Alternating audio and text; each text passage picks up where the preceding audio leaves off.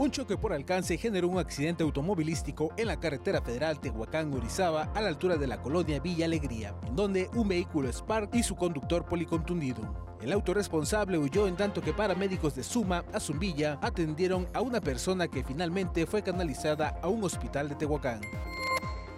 Con una lesión menor en el brazo derecho resultó el conductor de una motocicleta al impactarse con un motocarro que repartía agua purificada, esto en el cruce de las calles 11 Poniente e Isabela Católica de la colonial El Poblado del Riego, tras un corte de circulación ocasionado por la unidad comercial. Al lugar acudió Cruz Roja para atender a la persona herida.